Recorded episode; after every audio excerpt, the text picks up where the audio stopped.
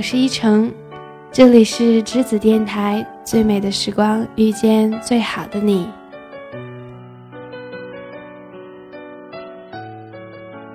每个人都会遇到那么一个你愿意不计任何回报为他付出的人，你们幸福的一直在一起，或是你们最终还是分开了。不过，每当你想起那些时光，都是面带微笑的。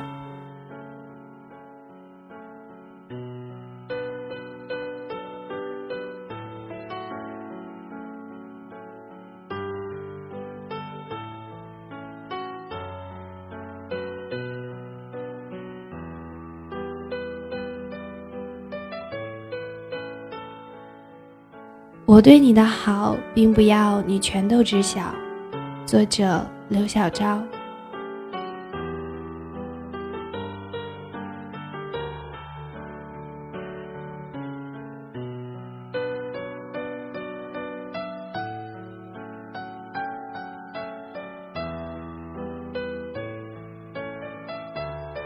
第一个偶然听到的故事，女孩正是好时光。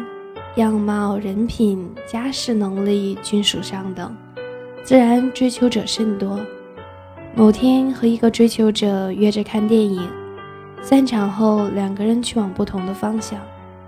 一向独立的女孩不愿意太过麻烦别人，执意要自己打车走。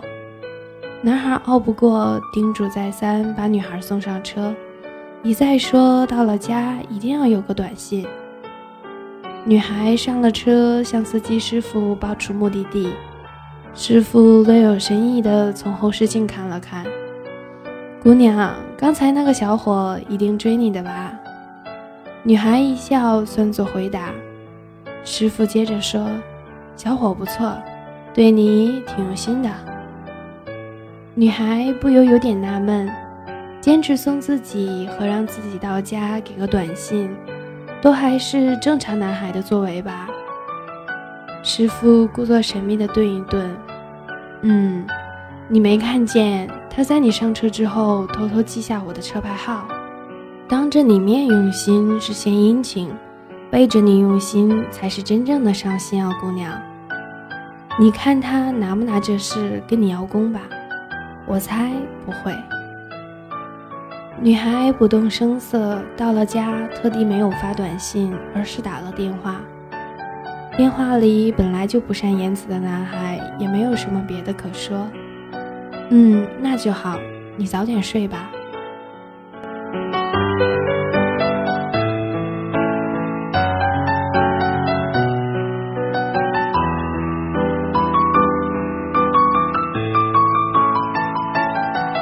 第二个微博上看到的故事。作为南方长大的娃，不会做面。前任很爱吃面。刚跟他认识时，他提了句某天下班来看我。我默默想学做一碗最好吃的面，提前三天开始准备。第一天泡牛腩熬牛骨清汤，第二天用电锅熬牛腩一宿，第三天准备面。结果他一个电话有事没有来，默默对着那锅冷得洁白油的牛腩汤，隐隐的失落。到分开，他也不知道这件事。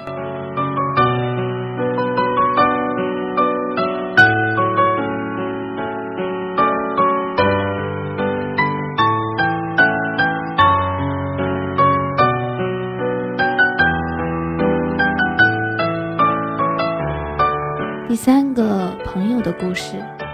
我的朋友是个穷且美且有志气的女孩，身边不乏追求的富二代，但因为有志气而让她刻意不去选择那些人。直到那个我们公认的死缠烂打、软磨硬泡、不达目的不罢休的人出现，此富二代每天早上接上班送早餐。晚上接下班，姑娘说：“我和朋友有约啊。”富二代说：“没事啊，我送你到地方。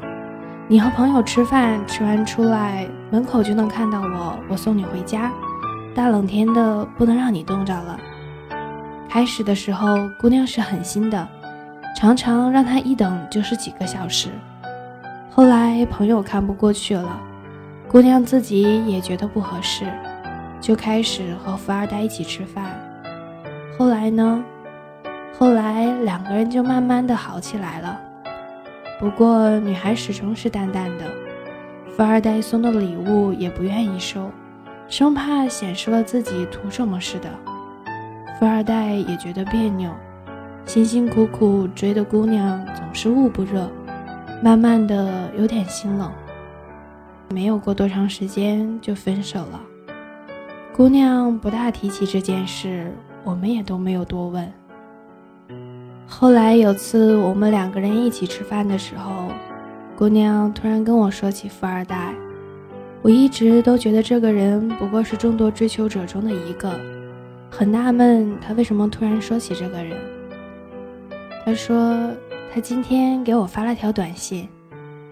他说这话的表情，就好像我无数次见到过的痴情女子提起久久不忘的男人时，故作不在意却又掩饰伤心心意的样子。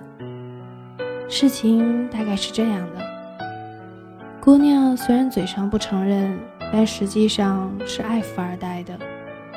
她不收富二代的礼物，但在圣诞节的时候。本不富裕的女孩给男孩买了一个她常用牌子的钱包。男孩收到过太多的礼物，虽然来自女孩，但也没有特别在意，就是挺高兴的。当时就扔掉旧的，换了新的用。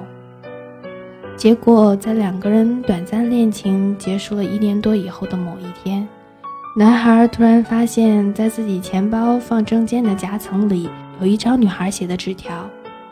如遇紧急事件，请联系某某某。写的是女孩的电话号码。女孩说：“我最高兴的不是他突然联系我，不是他发现这张我花心思写的纸条，甚至不是我一直被误解的心情终于被明白。你知道是什么吗？”他低头用吸管搅着饮料，叹口气，抬眼看着我。我高兴的是，一年多之后，他依然在用这个钱包。他笑得像得了一百分的孩子。他们最终也没能在一起。